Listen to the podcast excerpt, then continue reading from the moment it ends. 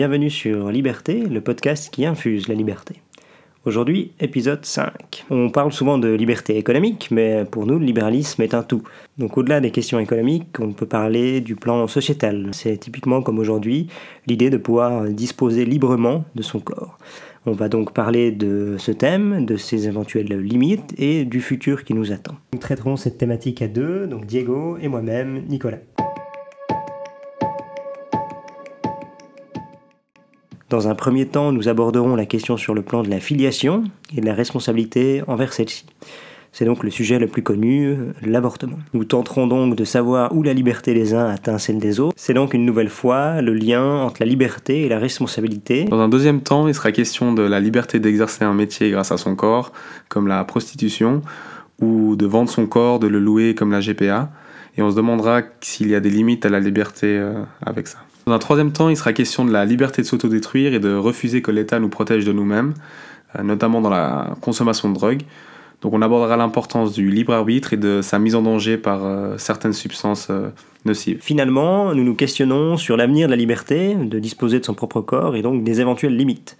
on va parler ici de transhumanisme, l'idée qu'on peut s'attaquer à nos faiblesses en améliorant, pour certains, le corps humain. On peut même imaginer de créer un être humain 2.0.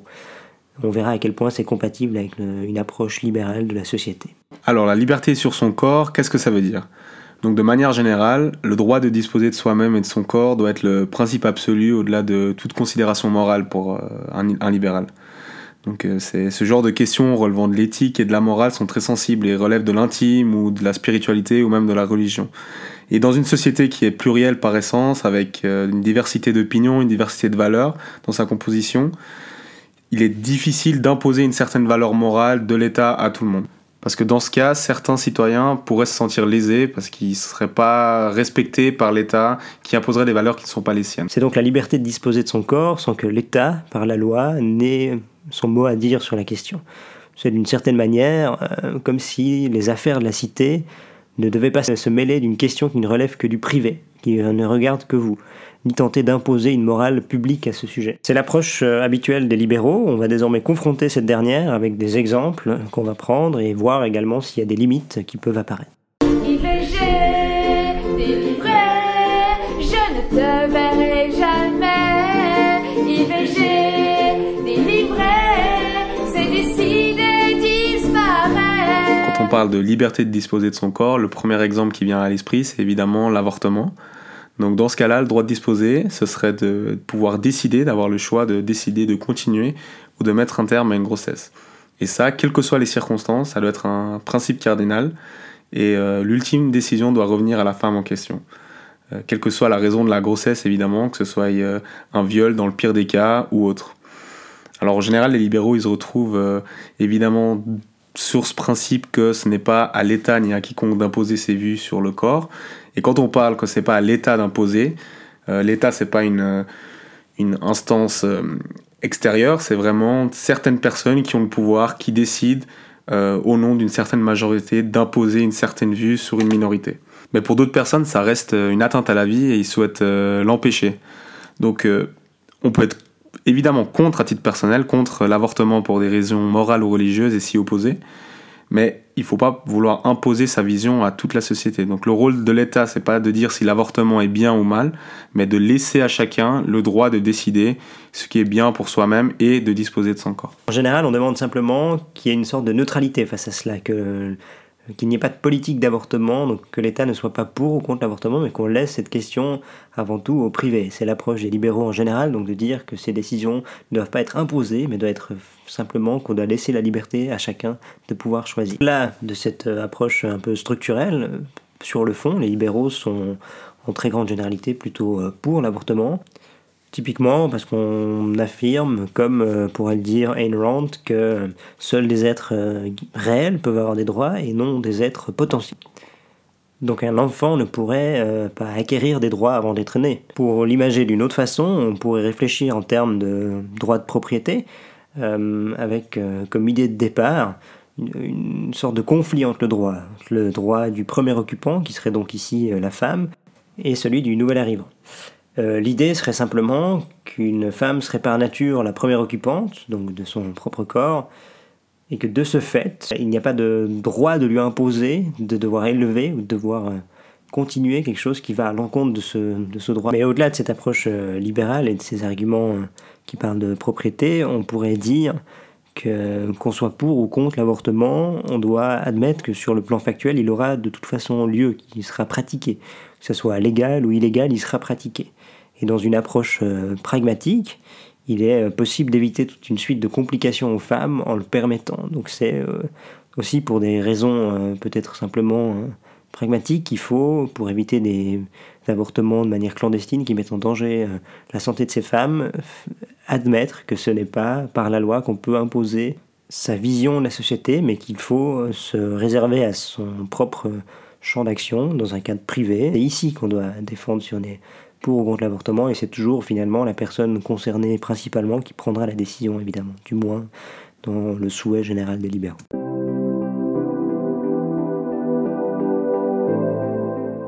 Donc la deuxième thématique, c'est la liberté de pouvoir faire de l'argent avec son propre corps, de l'utiliser comme bon nous semble. Le principal sujet, c'est la gestation pour autrui. Lorsque la mère ne peut pas assurer la gestation, c'est-à-dire la grossesse, par exemple en raison d'une malformation de l'utérus, l'embryon peut être implanté dans l'utérus d'une autre femme, appelée mère porteuse ou gestatrice. On parle alors de gestation pour autrui, GPA c'est une pratique sociale de procréation. Et quand la couche de l'enfant, il est remis à la naissance à la personne ou au commanditaire, donc aux personnes qui ont fait le contrat avec cette gestatrice, et on appelle ces personnes-là les parents intentionnels. Donc on loue entre guillemets le ventre de cette euh, gestatrice, on n'achète pas l'enfant. Et si cette euh, GPA est basée sur un, un dédommagement, on paye la gestatrice tout au long du processus. Ce que revendiquent les personnes qui militent pour la légalisation de la GPA, c'est un droit de procréer librement à l'aide des technologies existantes, sans entrave, que ce soit par la loi, ce qu'on appelle les entraves étatiques. Et la question de la gestation pour autrui est une question éthique absolument fondamentale. C'est la dignité humaine, c'est la marchandisation du corps qui est en jeu. Ceux qui s'opposent à ce genre de pratique dénoncent une atteinte à la dignité du corps humain et une marchandisation des corps, une peur d'exploiter les personnes vulnérables avec ce genre de pratique. Euh, un autre argument qui est évoqué par euh, les anti-GPA, c'est le danger d'une création d'une sorte de droit à l'enfant, où tout le monde par définition aurait le droit à avoir euh, un enfant, même si les disposition naturelle des deux personnes euh, ne le permettrait pas. Donc euh, ça impliquerait que l'État il serait d'une certaine manière obligé de fournir des enfants aux couples infertiles. Et ceux qui sont anti-GPA, souvent pour des questions religieuses ou éthiques, sont contre. Donc c'est pour ces raisons-là que la GPA est interdite dans une majorité des pays dans le monde aujourd'hui. Les libéraux qui soutiennent la GPA, ils nient pas que ça peut effectivement être une expérience dure et euh, traumatisante pour certaines femmes porteuses, pour des raisons très diverses. Mais encore une fois, comme pour l'avortement, légaliser ne signifie pas encourager. Euh, rien n'empêchera quelqu'un qui considère que c'est contre nature euh, de, ne pas, de ne pas le faire pour soi-même. Euh, L'État, dans, dans ce cadre-là, doit permettre la, la, pratique, mais ne doit ni l'encourager, ni l'interdire. En raison de l'argument de l'exploitation des femmes, certains pays euh, permettent des GPA qu'on appellerait altruistes, c'est-à-dire qu'elles refusent d'être rémunérées pour, en tout cas qu'elles interdisent le fait d'être rémunérées pour. Cette, cette, approche peut servir de, de, premier pas dans le but de rassurer une population pour ensuite passer à l'étape supérieure. Pour nous, pour un libéral, il n'est pas tellement compréhensible pourquoi est-ce qu'on devrait interdire une GPA qui serait rémunérée sous prétexte qu'elle pourrait rapporter de l'argent ou du moins dédommager une personne qui s'adonne à cette activité? Évidemment qu'une partie de la GPA peut être altruiste, qu'on a envie de rendre service à quelqu'un qui ou à un couple qui ne peut pas avoir d'enfant, qui euh, limité biologiquement ou pour toute autre situation, donc de rendre également service, mais il est clair qu'il faut dédommager ce service parce qu'une grossesse, ça force à être immobilisé un certain temps, etc. etc. Donc pour nous, il n'y a pas de raison de vouloir priver une femme qui a un besoin donc financier et qui accepte de louer son ventre pour également des raisons financières. Il n'y a pas de raison pour nous de s'y opposer tant qu'évidemment le consentement est explicite entre les différentes euh, personnes qui font euh, ce contrat. Il est évidemment clair que personne ne poussera quiconque à recourir à la GPA. Refuser de donner ce droit aux personnes qui souhaitent euh, l'utiliser, donc de faire une GPA, en soi, si quelqu'un fait une GPA, ça n'atteinte pas et ça ne ça n'enlève rien à une personne tierce qui serait à titre personnel, par exemple, opposée à la GPA. Donc il n'y a pas d'impact si on autorise cette GPA. Il s'agit donc de donner ce droit aux adultes consentants qui souhaitent l'exercer, à notre avis, et ici encore, il ne faut pas confondre la morale personnelle avec la loi générale qui ferait qu'une majorité, souvent de circonstances, peut imposer sa manière de voir au reste de la population. D'autant plus que la plupart du temps, les GPA se passent très bien, il n'y a donc pas de raison claire de s'y opposer. Et encore une fois, si on regarde un peu la chose de manière pragmatique, même si la GPA est interdite, elle reste ouverte pour les personnes qui ont les moyens et qui peuvent euh, se déplacer et la faire dans des pays où c'est légal. Donc au final, euh, elle a lieu de toute manière sans donner la sécurité du droit à l'enfant et aux parents euh, qui doivent se battre pour reconnaître l'enfant. C'est pas parce que c'est interdit que la pratique n'a pas lieu. Vous êtes contre l'abolition de la prostitution? Radicalement contre. Autre exemple d'utilisation de son corps, à des fins rémunératrices, le plus euh, vieux métier du monde, euh, donc le travail du sexe. C'est un métier qui n'est pas accepté par tous, euh, car pour certains, il s'agit encore une fois d'une utilisation dégradante de son corps qu'il faudrait empêcher ou du moins entraver. Il est évidemment pour un libéral l'aspect dégradant d'une activité est forcément subjective et donc personnelle, car on pourrait nous expliquer que d'autres métiers qui demandent par exemple une activité physique soutenue remplissent également ces critères de, d'aspect dégradant. Donc l'évaluation individuelle de l'aspect euh, empêche, à mon avis ou à notre avis, de faire un critère universel qui permettrait d'interdire ou d'autoriser l'exercice d'un métier. Libre à chacun évidemment de soutenir une activité ou non en fonction de son évaluation et également aux personnes qui finalement exercent ce métier. C'est à elles de juger s'il est dégradant ou pas et euh, si elles souhaitent l'exercer ou pas. La liste de métiers euh, peu valorisés et qui sont effectués dans des conditions difficiles serait longue et serait sans doute compliquée à circonscrire. Le travail du sexe est une activité finalement comme une. Sa pratique ne regarde que les protagonistes, évidemment tant qu'elle respecte la loi. Le problème c'est que dans les faits, d'une part, interdire le travail du sexe euh, ne va pas le supprimer ou le faire disparaître mais surtout que l'interdire, ça va pas permettre de préserver la dignité des travailleurs du sexe. Au contraire, on va affaiblir leur position par rapport au client qui sera dans une position euh, de pouvoir, étant donné que l'activité de travailleurs du sexe est illégal et donc ça va avoir plus d'incitation à profiter de cette fébrilité et de cette situation de précarité du travailleur du sexe qui euh, sera dans une position réellement inférieure sans protection des pouvoirs publics. Parce qu'évidemment, euh, le client ou la personne qui l'arrête sait que ce travailleur du sexe n'a pas le droit de faire ce qu'elle est en train de faire et donc ils peuvent exiger en profitant de leur position d'autorité euh, des pratiques ou se permettre un comportement déplacé envers cette personne qui sera totalement vulnérable au client ou euh, à l'agent euh, de police qui euh, l'arrêterait. Donc fondamentalement, le travail sexuel est bien un moyen, comme les autres, d'obtenir les ressources dont on a besoin. C'est un métier qui ne doit pas être ou pas être un bon travail. Ça dépend de la des circonstances. On a le droit d'être critique ou de ne pas être critique à son encontre, mais un job valorisant ou pas trop pénible ou bien payé n'est pas la condition pour que ce travail soit légal. Donc on a cette discussion pour le travail sexuel, mais on pourrait prendre euh, d'autres exemples de métiers qui sont des métiers pénibles ou qui sont pas très bien payés, pas très bien valorisés dans la société, et c'est pas pour autant qu'on remet en question leur légalité. Donc pour conclure, notre position c'est plutôt de demander aux travailleuses du sexe elles-mêmes de décider ce qui est mieux pour elles, plutôt que de vouloir euh, les sauver d'elles-mêmes.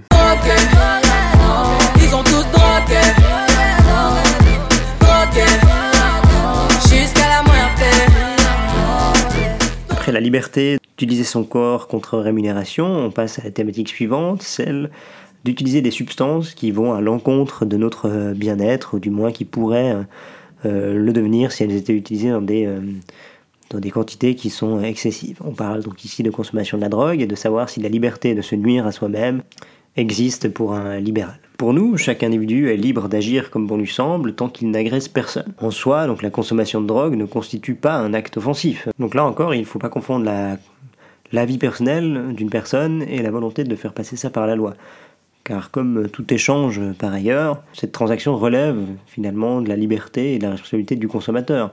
Donc ça se passe entre le consommateur et le vendeur. Et donc cette liberté engendre une responsabilité, celle d'assumer la conséquence de ses actes. Ici, elles peuvent être positives car elles apportent sans doute un plaisir à la personne qui consomme ce produit, mais elle peut être également s'avérer négative quand elle a un impact sur sa santé ou quand elle le fait dévier de d'autres activités. Aujourd'hui, le modèle principal de gestion de la consommation des drogues est un modèle de répression. L'État réprime la consommation, la vente et le commerce de certaines drogues. Mais ce modèle, il ne fonctionne même pas Donc ça permet au contraire, au lieu de, lutter contre la consommation de drogue, il permet euh, la richesse de centaines de petits délinquants et la fortune de barons de la drogue.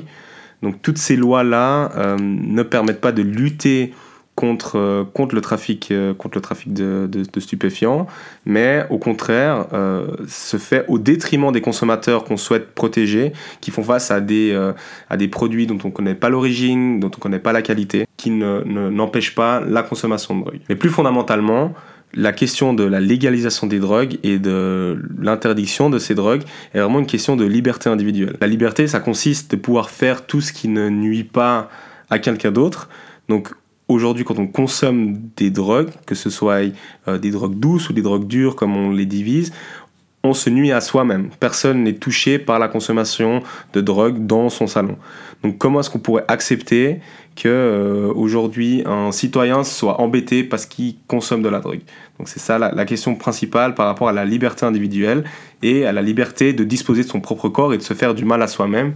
C'est une liberté individuelle que personne ne devrait ou ne pourrait empêcher au citoyen qui prend ses propres responsabilités et ses propres décisions. En consommant de la drogue, il se pose toutefois une question, euh, celle du libre arbitre, qui est un peu le, le présupposé fondamental des libéraux. Le libre arbitre, c'est-à-dire qu'on est capable de prendre une décision de manière éclairée et donc de la prendre rationnellement. En consommant une drogue, en devenant addict, euh, on nuit, on met en danger cette, cette possibilité. Donc même pour un libéral, si une drogue est ultra addictive, ce que n'est pas par exemple le cannabis ou du moins pas il n'est pas plus addictif que certaines substances qui sont autorisées à ce jour. Mais donc il y a quand même une question fondamentale pour les libéraux dans la mise en danger de ce libre arbitre. Car à notre avis, il faut être capable de saisir les enjeux et de décider en connaissance de cause. Dans le cas contraire, si l'addiction empêche cette prise de décision raisonnée, l'usage et les consommateurs pourraient faire l'objet d'un suivi plus précis, donc d'un accompagnement par exemple. Mais même dans ce cas de figure, euh, légaliser et dépénaliser nous semble être la piste la plus prometteuse, car elle permet euh, par exemple déjà de prendre en compte ces personnes-là, de les accompagner, d'avoir un suivi, de faire la prévention tout simplement, de manière peut-être un peu de nouveau pragmatique. En légalisant le marché, on peut avoir une euh, concurrence réelle entre les produits, on peut les comparer, on peut avoir des normes plus élevées, donc des normes de qualité, des normes d'utilisation de certains produits, d'autres qui peuvent être exclus, d'une manière de produire, etc. Donc il y a, une réelle, il y a, un accès à l'information liée à ce produit-là qui permet une amélioration de ce produit. Interdire ne fait que déplacer le problème, mais elle ne le règle absolument pas et bien souvent le renforce même. Donc on voit vraiment qu'au-delà de ces questions de valeur, la légalisation se justifie simplement du point de vue utilitariste et du point de vue euh, non seulement économique, comme on l'a montré tout à l'heure, mais de santé publique. Ça permet de contrôler la, qualité des produits et d'améliorer les programmes de prévention. Finalement, légaliser permettra de mieux lutter contre la consommation de drogue, alors qu'intuitivement, on a l'impression souvent que si l'État légalise, il donne le signal que en légalisant, il veut encourager la consommation, alors qu'au contraire, en légalisant, on arrive à mettre des structures en place qui permettent de prévenir plus efficacement la consommation de drogue. Il faut préciser ici, en tant que libéral, qu'il n'y a pas de droit à faire supporter sa consommation par autrui. Et c'est donc très compliqué dans un système où de force chaque individu doit être solidaire avec le reste de la population. Il n'est pas possible ici de légaliser l'ensemble des drogues sans mener la réflexion sur qui va payer ses frais de santé si toutefois une consommation excessive engendrait des coûts pour le reste de la collectivité. 3615 code Mon corps m'appartient. Pourquoi ne pas transformer son corps? Pourquoi laisser les outrages du temps faire leur travail? Dernier point du podcast, après on va s'intéresser à ce qui est à nos yeux l'avenir de la question. C'est de savoir si finalement l'être humain peut décider de s'auto-améliorer. C'est ce qu'on appelle le transhumanisme. Un mouvement culturel, intellectuel et surtout technologique euh, qui prône en soi d'utiliser des nouvelles technologies pour améliorer l'être humain en général, les capacités physiques et psychiques et même voire émotionnelles. Les transhumanistes considèrent que certains aléas de la vie et de la condition humaine comme euh, les handicaps, comme la souffrance, la maladie ou le, vie le, vieillissement et voire même la mort sont des éléments qui sont naturels mais indésirables et donc on peut lutter contre ça en développant des nouvelles technologies et en les intégrant à l'être humain. Alors évidemment, il euh, y a toute une partie euh, de la société ou toute une partie euh, des intellectuels qui s'opposent à ces transhumanistes qui seraient, on pourrait les appeler des bioconservateurs. Ils s'opposeraient à cette amélioration scientifique ou technique des capacités de l'être humain avec l'argument principal que l'homme ne doit pas jouer à Dieu et ne doit pas jouer à créer un être humain différent de celui qui existe aujourd'hui. Les transhumanistes ne devraient pas attendre quoi que ce soit de l'État, ni en termes de financement et surtout pas de rechercher entre guillemets le pouvoir politique et de passer par la loi pour imposer le transhumanisme ou cette manière de vouloir améliorer l'être humain aux autres. C'est avant tout un combat personnel qui relève de la motivation de certains individus à améliorer, à modifier, à remédier à certaines faiblesses qu'on peut avoir en tant qu'être humain aujourd'hui. Mais il ne faudrait pas, pour parvenir à une finalité qui est tout à fait défendable et qui est soutenue, je pense, parmi la plupart des libéraux, bafouer les libertés les plus basiques. Donc ça veut dire que utiliser les, les outils entre guillemets collectivistes pour arriver à nos fins. Donc c'est des choses qu'on doit rejeter. L'idée ici, pour répondre sans doute aux personnes qui expliquent que l'être humain n'a pas le droit de jouer à Dieu, etc., c'est clair que si certaines personnes n'ont pas envie de faire partie de cette grande aventure, c'est évidemment leur droit. On n'a pas le droit de les forcer de participer. Mais il est très clair que si on n'a pas le droit de régner sur les autres hommes, ils n'ont également pas le droit de régner sur nous-mêmes.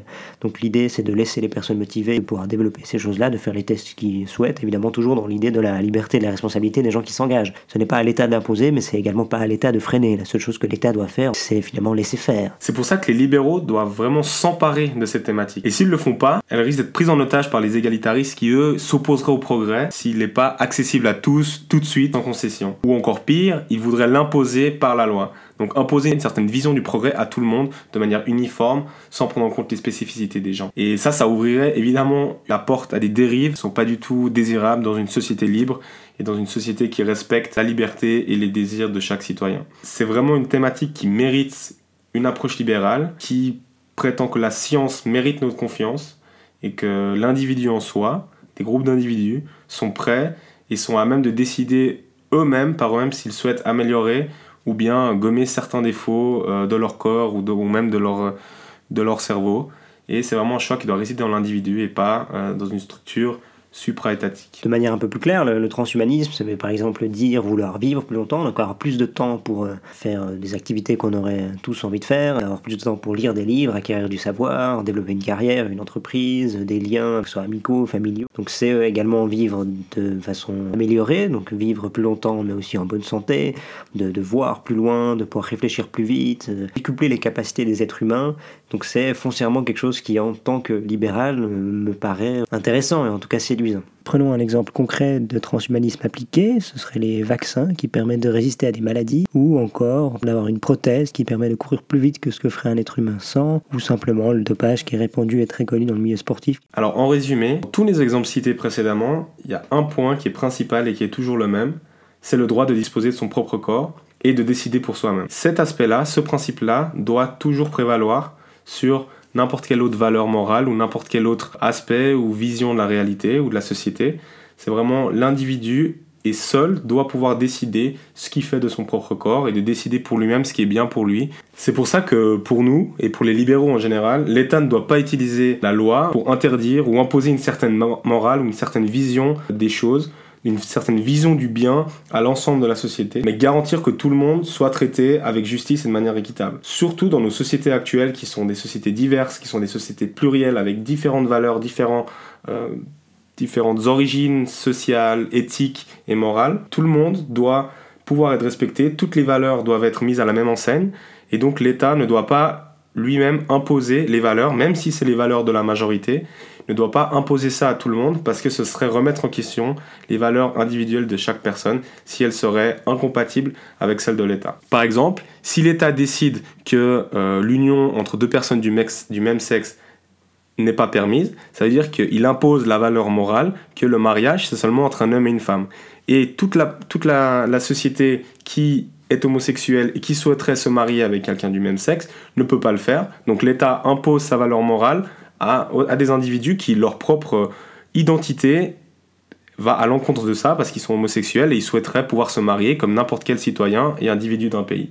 Donc c'est pour ça que l'État doit simplement garantir que tout le monde soit traité à la même enseigne et qu'il n'y ait pas de discrimination en fonction de caractéristiques personnelles des individus, comme son orientation sexuelle, comme euh, son revenu ou comme sa, ses pensées ou, euh, sa religion. Chacun peut avoir une conception différente du bien, mais il doit y avoir quand même dans une société une certaine idée de justice qui permet que tout le monde soit euh, traité de manière équitable. Alors comment est-ce qu'on peut faire pour garantir un traitement équitable de manière concrète? Alors il y a plusieurs manières de penser ça, il y a plusieurs euh, hypothèses, mais une des idées qui nous paraît intéressante, c'est de se mettre dans une position, on imagine quel est le type de société dans lequel on aimerait vivre, sans, si on ne sait pas quelle est notre position dans cette société.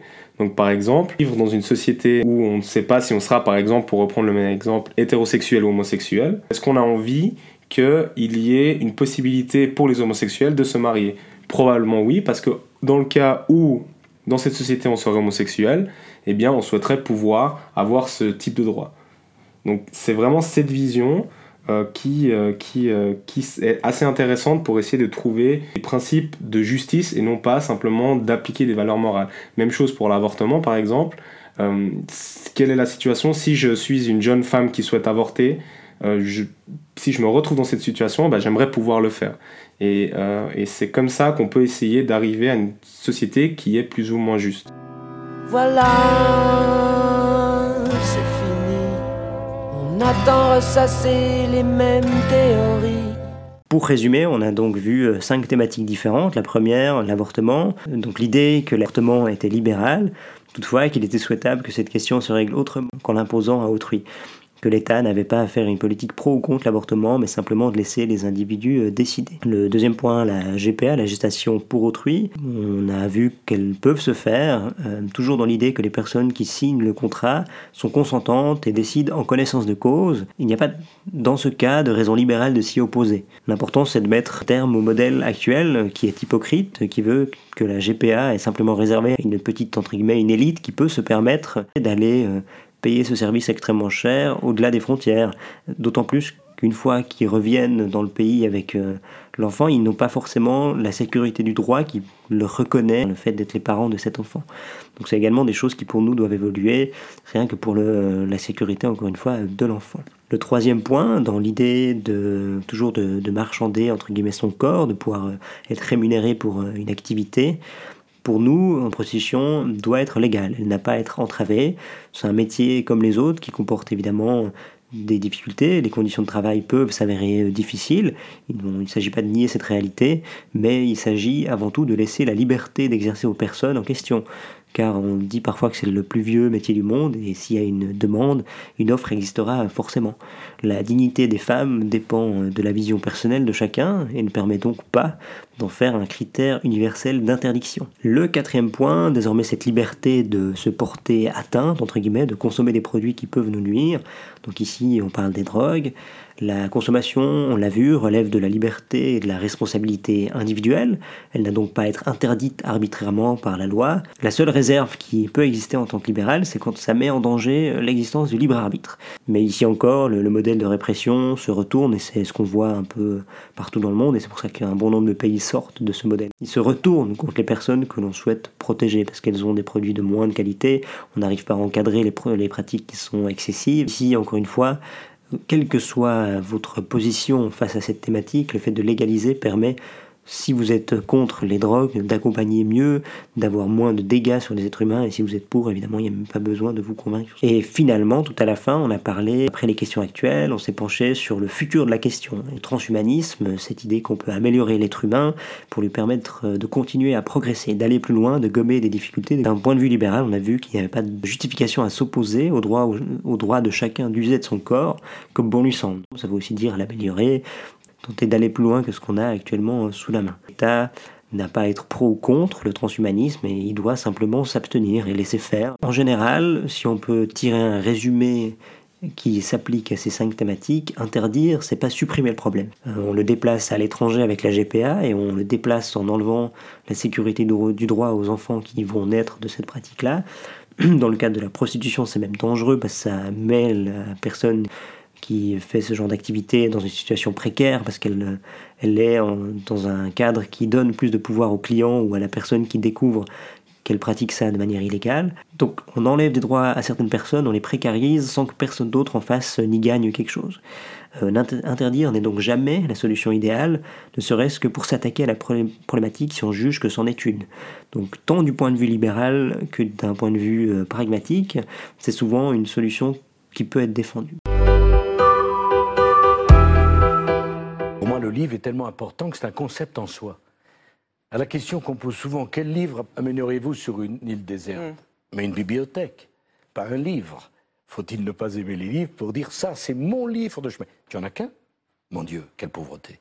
Comme dans chaque épisode, on vous propose euh, des pistes de lecture. Alors, la piste de lecture principale, c'est le livre de Walter Block, Défendre les indéfendables, dans lequel il liste euh, différentes personnalités qui sont euh, ostracisées par la société, donc des proxénètes, des prostituées, des drogués, et il trouve des raisons de les défendre d'une manière morale et philosophique aussi. À titre personnel, je conseille le livre de John Stuart Mill qui s'appelle De l'assujettissement des femmes. Euh, l'auteur y défend des idées développées conjointement avec son épouse qui sont en faveur de l'égalité entre les sexes et du droit de vote des femmes. c'est euh, des choses qui se passent à la fin du 19e, en deuxième partie du 19e, dans un contexte où les inégalités entre les sexes sont encore inscrites dans la loi et profondément ancrées dans les mœurs. Qu'à l'époque, une femme n'a pas le droit de voter, elle est dépendante de son mari et généralement soumise donc à ses caprices que ce soit son mari ou son père, hein, d'ailleurs, ça dépend de la structure familiale. L'opinion générale prétend qu'elles sont physiquement et mentalement inférieures aux hommes et qu'il fallait en conséquence porter un regard sur elles, veiller sur elles, donc c'est le, paternalisme qu'on connaît. En défendant des thèmes qui à l'époque sont révolutionnaires, la thèse de l'égalité entre les sexes, John Stuart Mill attaque de front les normes sociales et tout ce qui se fait euh, à cette époque. Il apporte une réponse claire et avant-gardiste sur cette thématique qui, euh, en le relisant aujourd'hui, nous paraît euh, relativement évidente et quasiment atteinte dans tous les points qu'il défend, mais absolument salutaire à l'époque. Alors moi j'aimerais recommander le livre de John Rawls, Théorie de la justice, euh, dans lequel il reprend certains éléments qui permettent de déterminer comment régir une société pour que ce soit une, société juste, quels sont les principes à mettre en place, et ça reprend un peu les éléments dont on a traité sur la question du rôle de l'État et des valeurs morale et de la justice pour que tout le monde soit traité équitablement.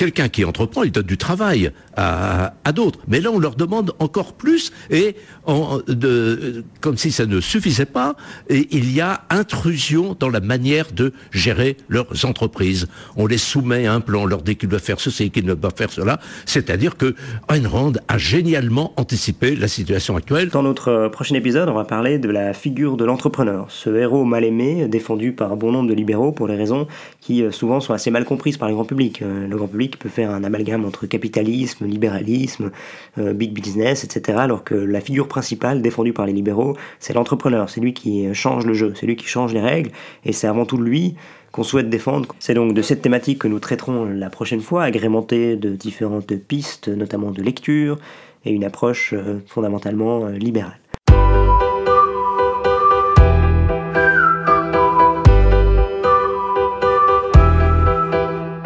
C'était Nicolas et Diego. Merci pour votre écoute et à une prochaine.